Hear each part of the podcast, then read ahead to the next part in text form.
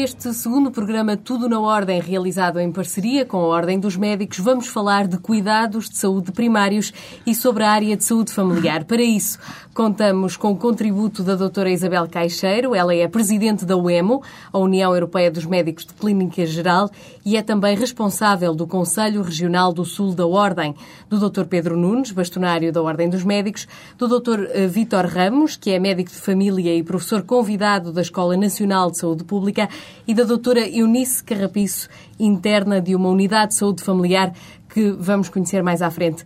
Ponto de partida para este debate: um número insuficiente de médicos de família. Estimativas do Ministério da Saúde dão conta de que cerca de 400 mil pessoas no país continuam sem médico de família. Doutor Pedro Nunes, comece por si. Os portugueses que ainda não têm médico de família vão ter de esperar muito mais para aceder com qualidade aos cuidados de saúde primários? Não, penso que não. Penso que a situação se aproxima da sua resolução.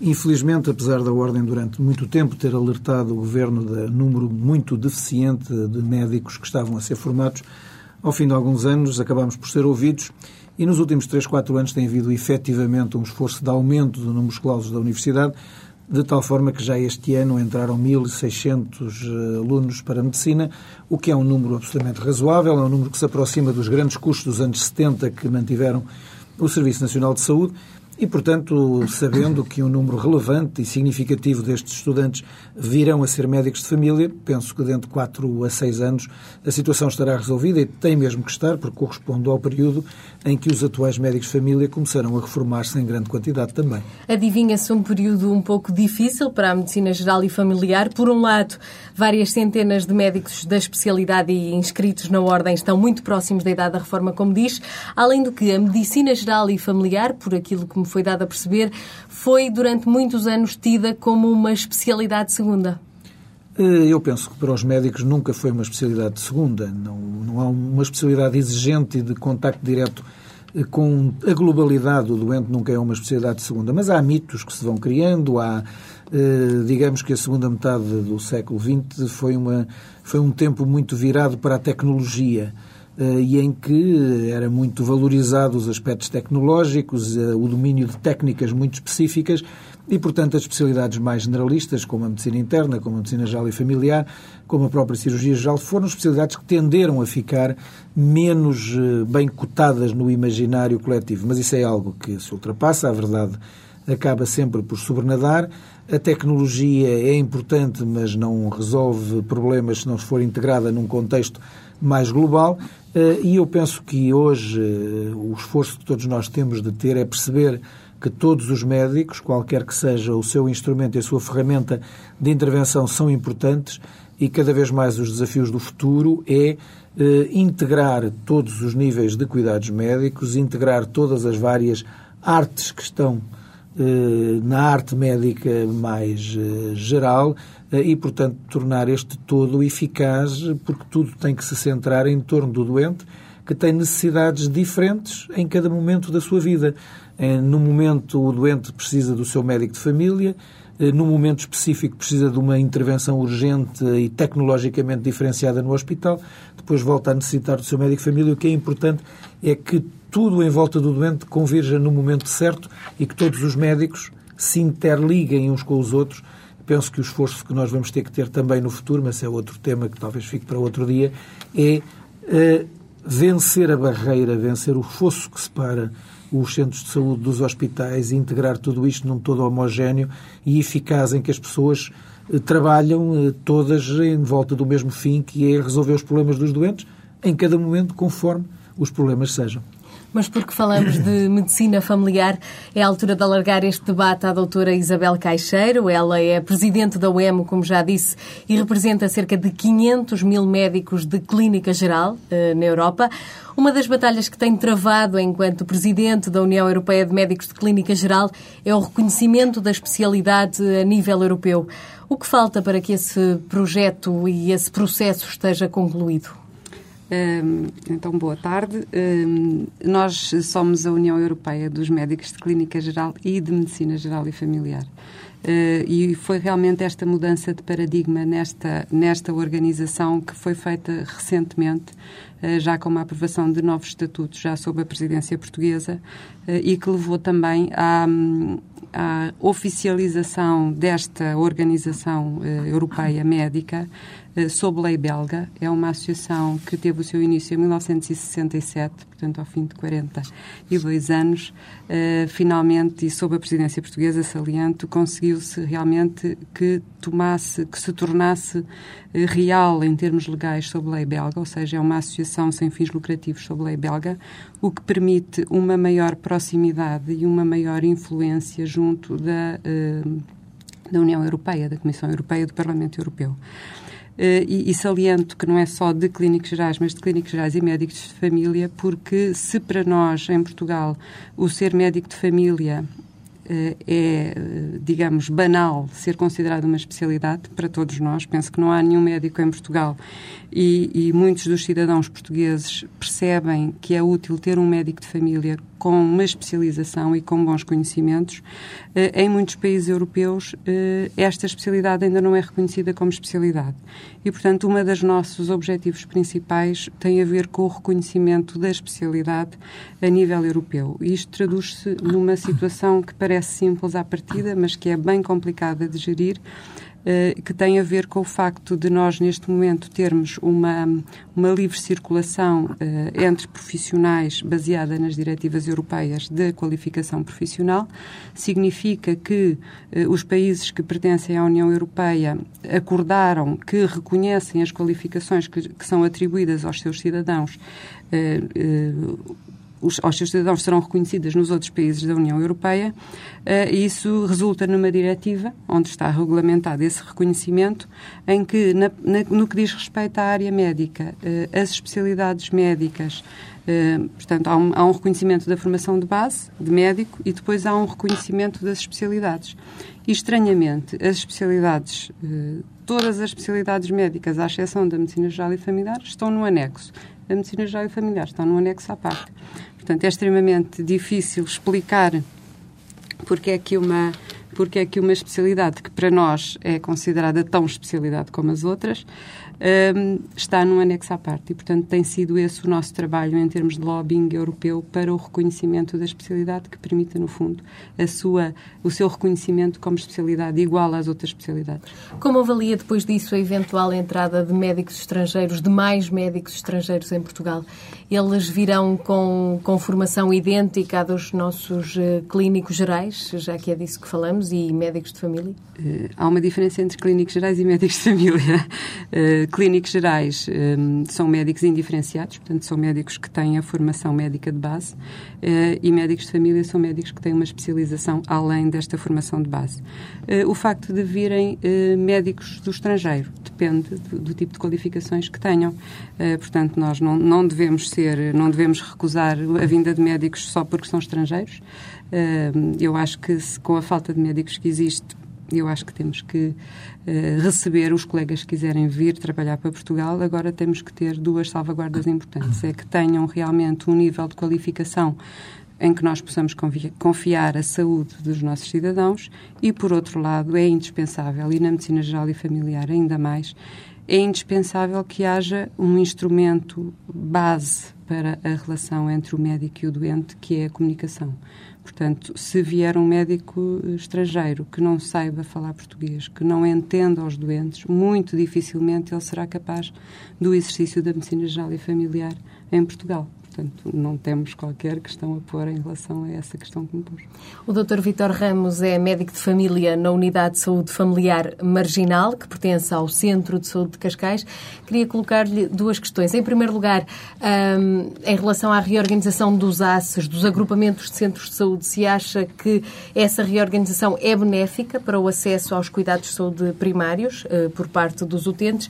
E, por outro lado, quais são os benefícios que, em termos pessoais, da sua relação com os utentes, uh, encontra neste novo modelo de trabalho que são as unidades de saúde familiares?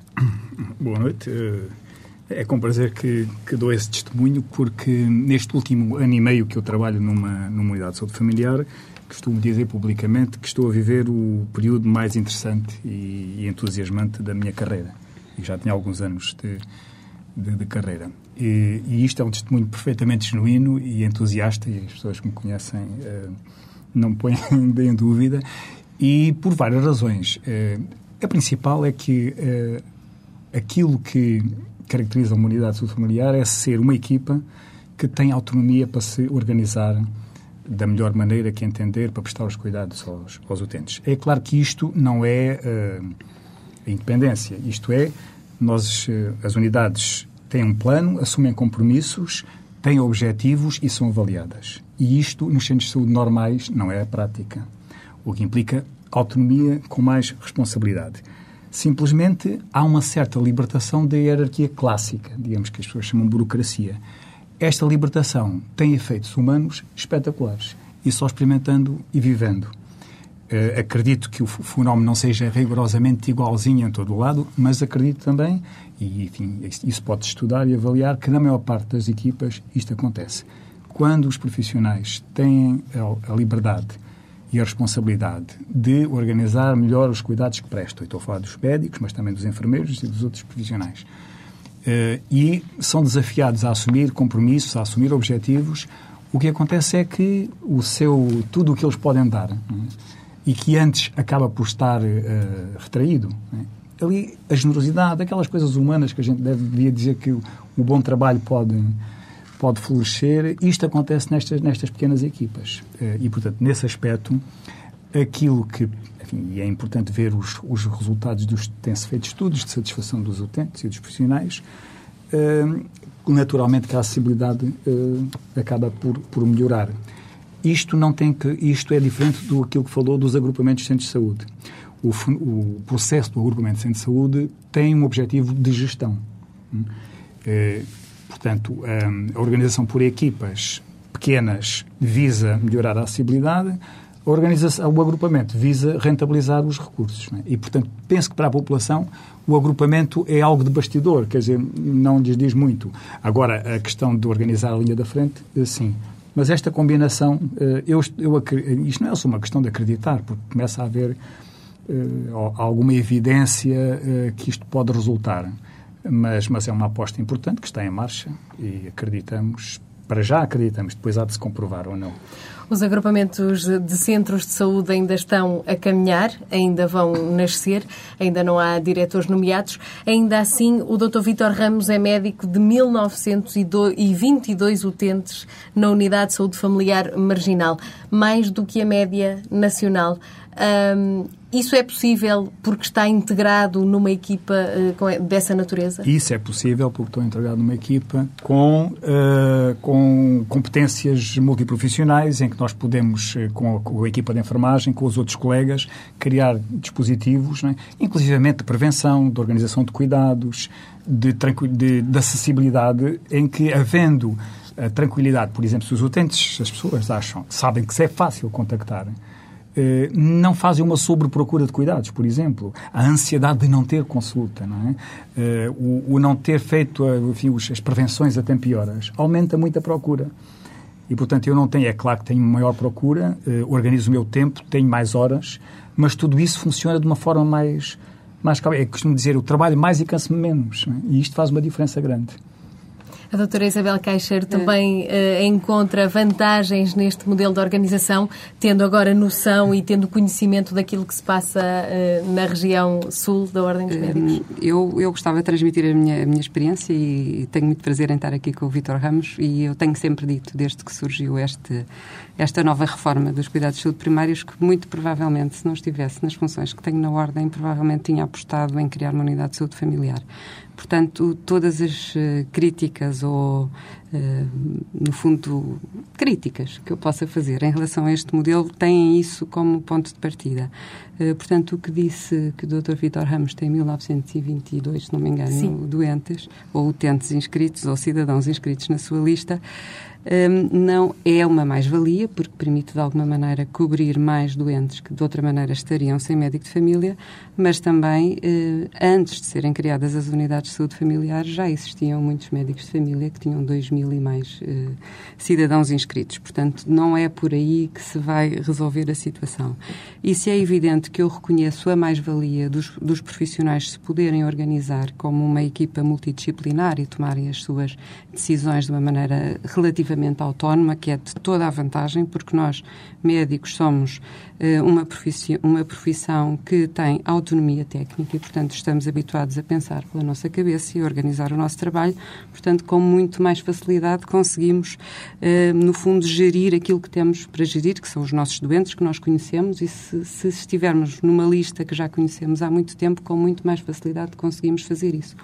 Agora, a dificuldade que, que eu vejo, uh, e é um, eu penso que é um bom modelo que devia ser replicado, e eu penso que a satisfação dos utentes uh, que estão numa unidade de saúde familiar é francamente melhor do que os que estão uh, noutros modelos de organização, mas esta realidade atual, nós neste momento temos três velocidades nos cuidados de saúde primários. Temos as unidades de saúde familiares, que funcionam bem, eh, em que os médicos e os outros profissionais estão satisfeitos, os doentes estão satisfeitos, as instalações são boas, portanto, as pessoas estão eh, agradadas em termos de acessibilidade, facilmente conseguem contactar o seu médico de família. Se não tiver o seu médico de família, tem um colega que sabe exatamente os problemas que tem, porque tem, tem acesso à ficha, portanto, a organização é realmente o ideal.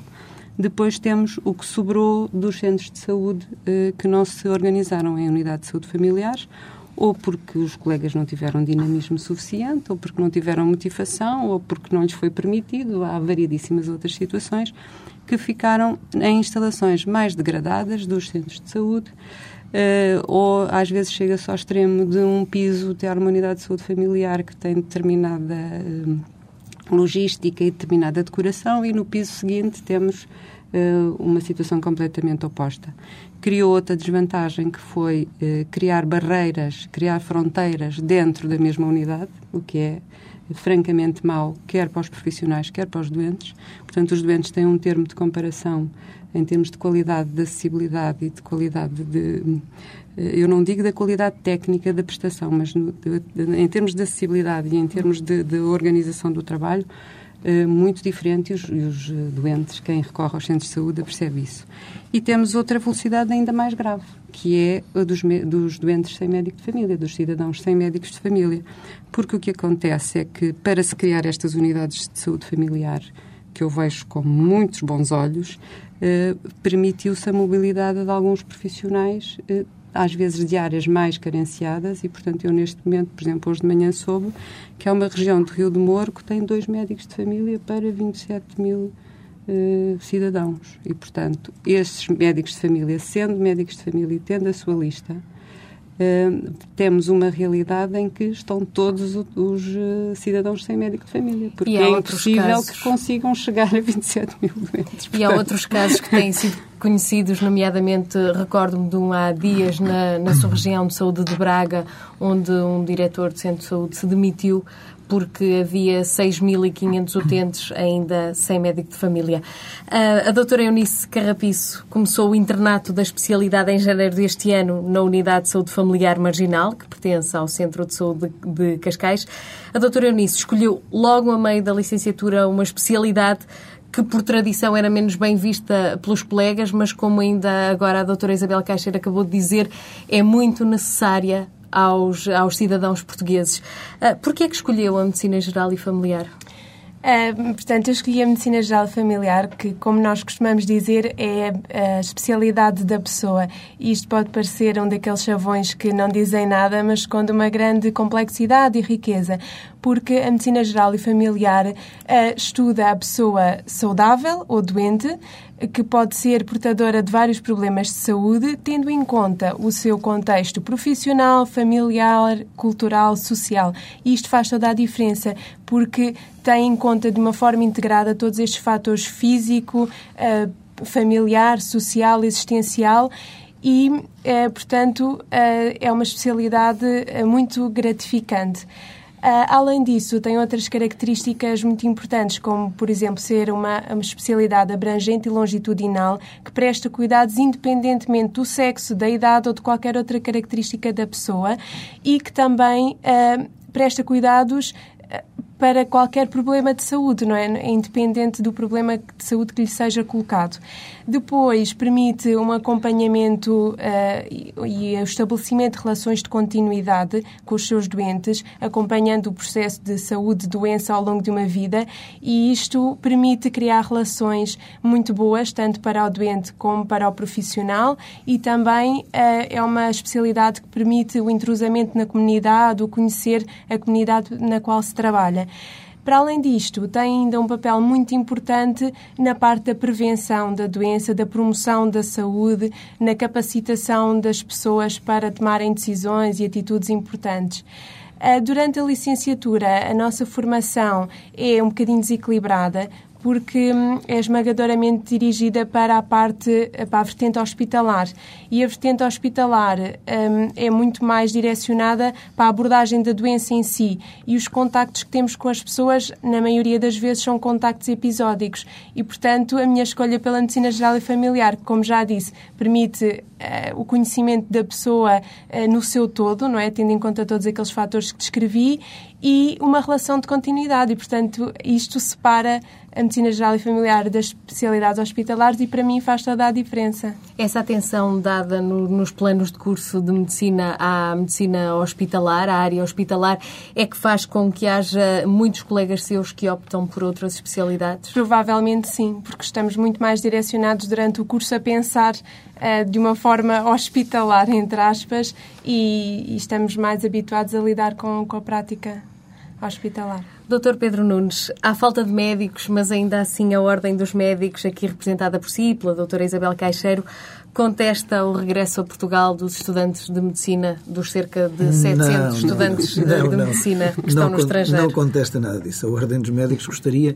que os estudantes de medicina portugueses que se encontram no estrangeiro concluíssem os seus cursos e voltassem para Portugal. O que a Ordem dos Médicos disse, eh, e penso que qualquer pessoa de meridiano bom senso perceberá, é que um programa ativo do governo português para fazer regressar a meio dos cursos estudantes que foram eh, viver e estudar para países da União Europeia ou fora da União Europeia porque não entraram nas faculdades de medicina, cria um privilégio em relação àqueles que, como não entraram nas faculdades de medicina, não ficaram nem nesse nem em nenhum outro curso porque não tinham capacidade económica para ir para o estrangeiro.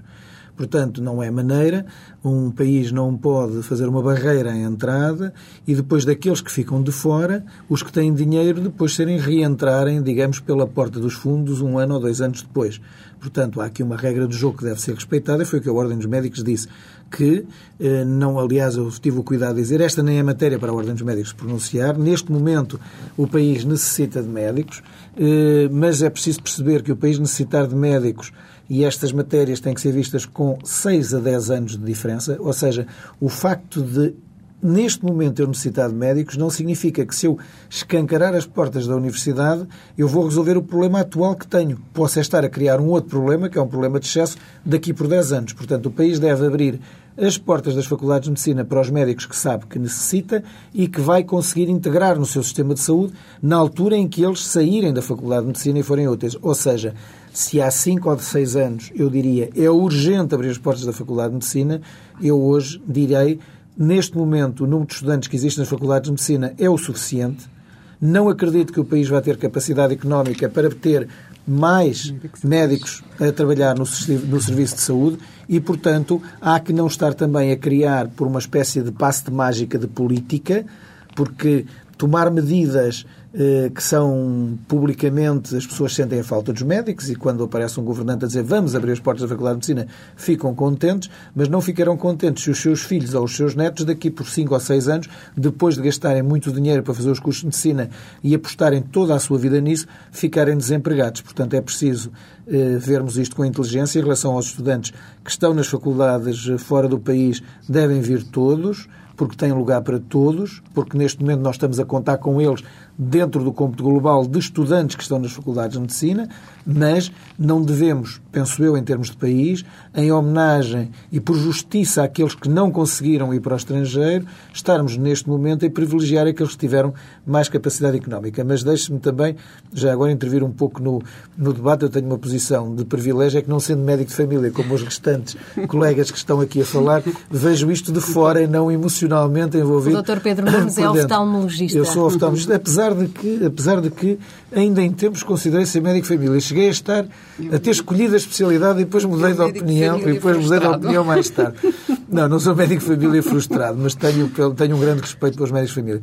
Mas eu penso que o Dr. Vitor Ramos disse aqui algumas coisas de uma grande importância. O que esta reforma trouxe de particularmente útil, isto visto de fora, é a autonomia a autonomia de gestão e de organização, que é algo que os médicos sabem fazer melhor do que todos os outros. O que é ridículo é nós tentarmos organizar os médicos colocando uns gestores a tentar organizar uma área que eles não conhecem e impedindo os médicos de autonomamente se organizarem. Esta reforma trouxe à medicina geral e familiar esta autonomia de organização que não tinha tido porque estava espartilhada numa lógica burocrática eh, que a esmagava. E se calhar uma posição de maior destaque também. Eventualmente. Portanto, muitas. Eh, os governantes, como é normal, gostam de dizer bem das suas políticas. E nós vimos ministros a dizer imensas coisas em relação a esta reforma. Dizendo, por exemplo, que aumentava o número de portugueses com acesso aos médicos de família. Não é, eh, não é particularmente verdade que assim seja, porque já havia muitos médicos a trabalhar muito acima dos números mínimos dos 1.500. E já havia muitos centros de saúde que, sem esta reforma, trabalhavam como unidades de saúde familiares todos os pequenos centros de saúde do interior, pois que remédio, as pessoas organizavam-se uns ajudando os outros e, portanto, com esta autonomia. Mas o que esta reforma trouxe de positivo foi fundamentalmente esta autonomia de gestão dos médicos de família.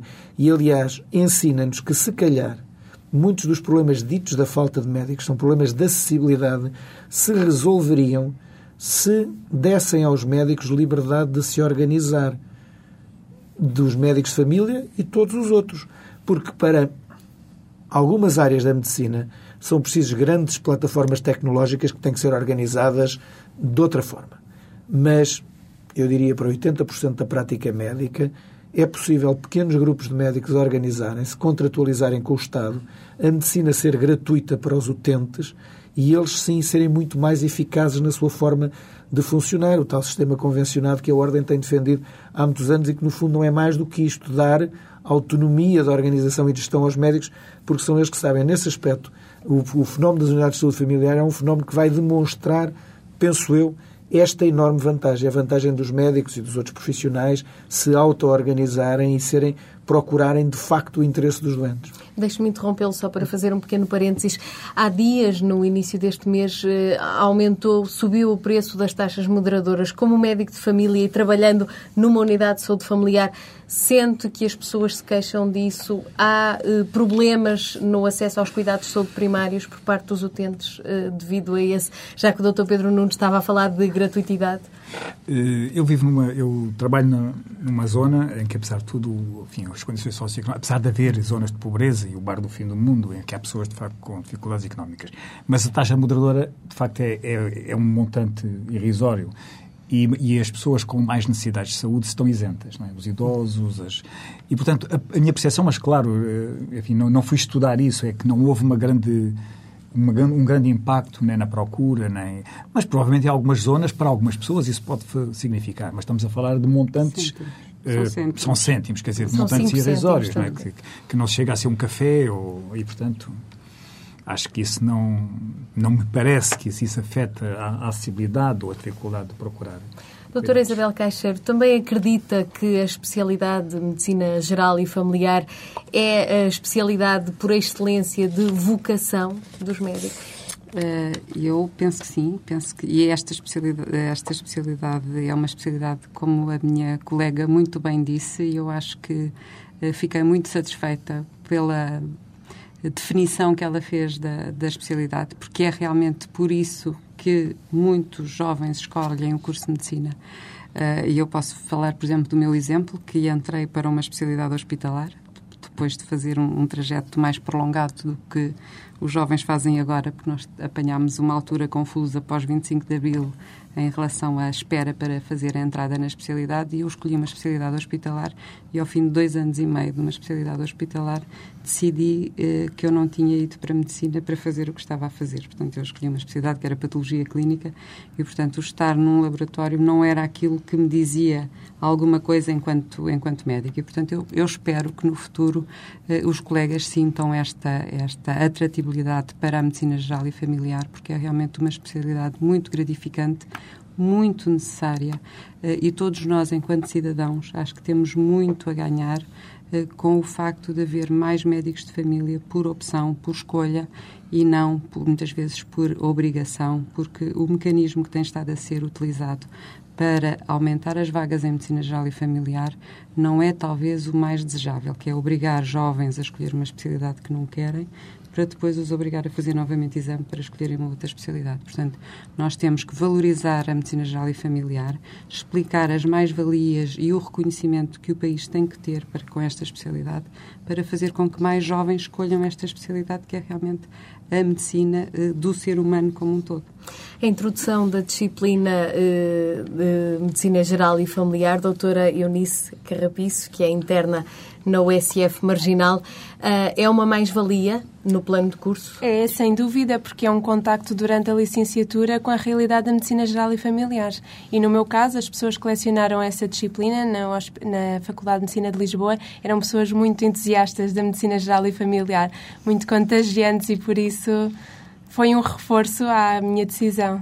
Já que falamos de planos de cursos, uh o curso, o novo curso de medicina da Universidade do Algarve também tem gerado alguma polémica e as perguntas difíceis vão sempre para si, doutor uh, Pedro Nunes. Uh, considera que há critérios de seleção que deveriam ser respeitados e que se não forem uh, os médicos que poderão sair desse, dessa licenciatura serão eh, menos bem formados do que, do que os outros, os que saem das outras faculdades de medicina? Eu penso que teve tempo para fazer a pergunta, mas não me vai dar tempo para dar a resposta.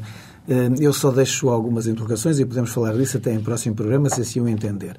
Eh, eu pergunto-me se vale a pena fazer uma faculdade de medicina para colocar 30 alunos, tendo nós sete faculdades de medicina, ou seja, estamos a retirar quatro alunos, quatro alunos e meio a cada uma das outras faculdades de medicina.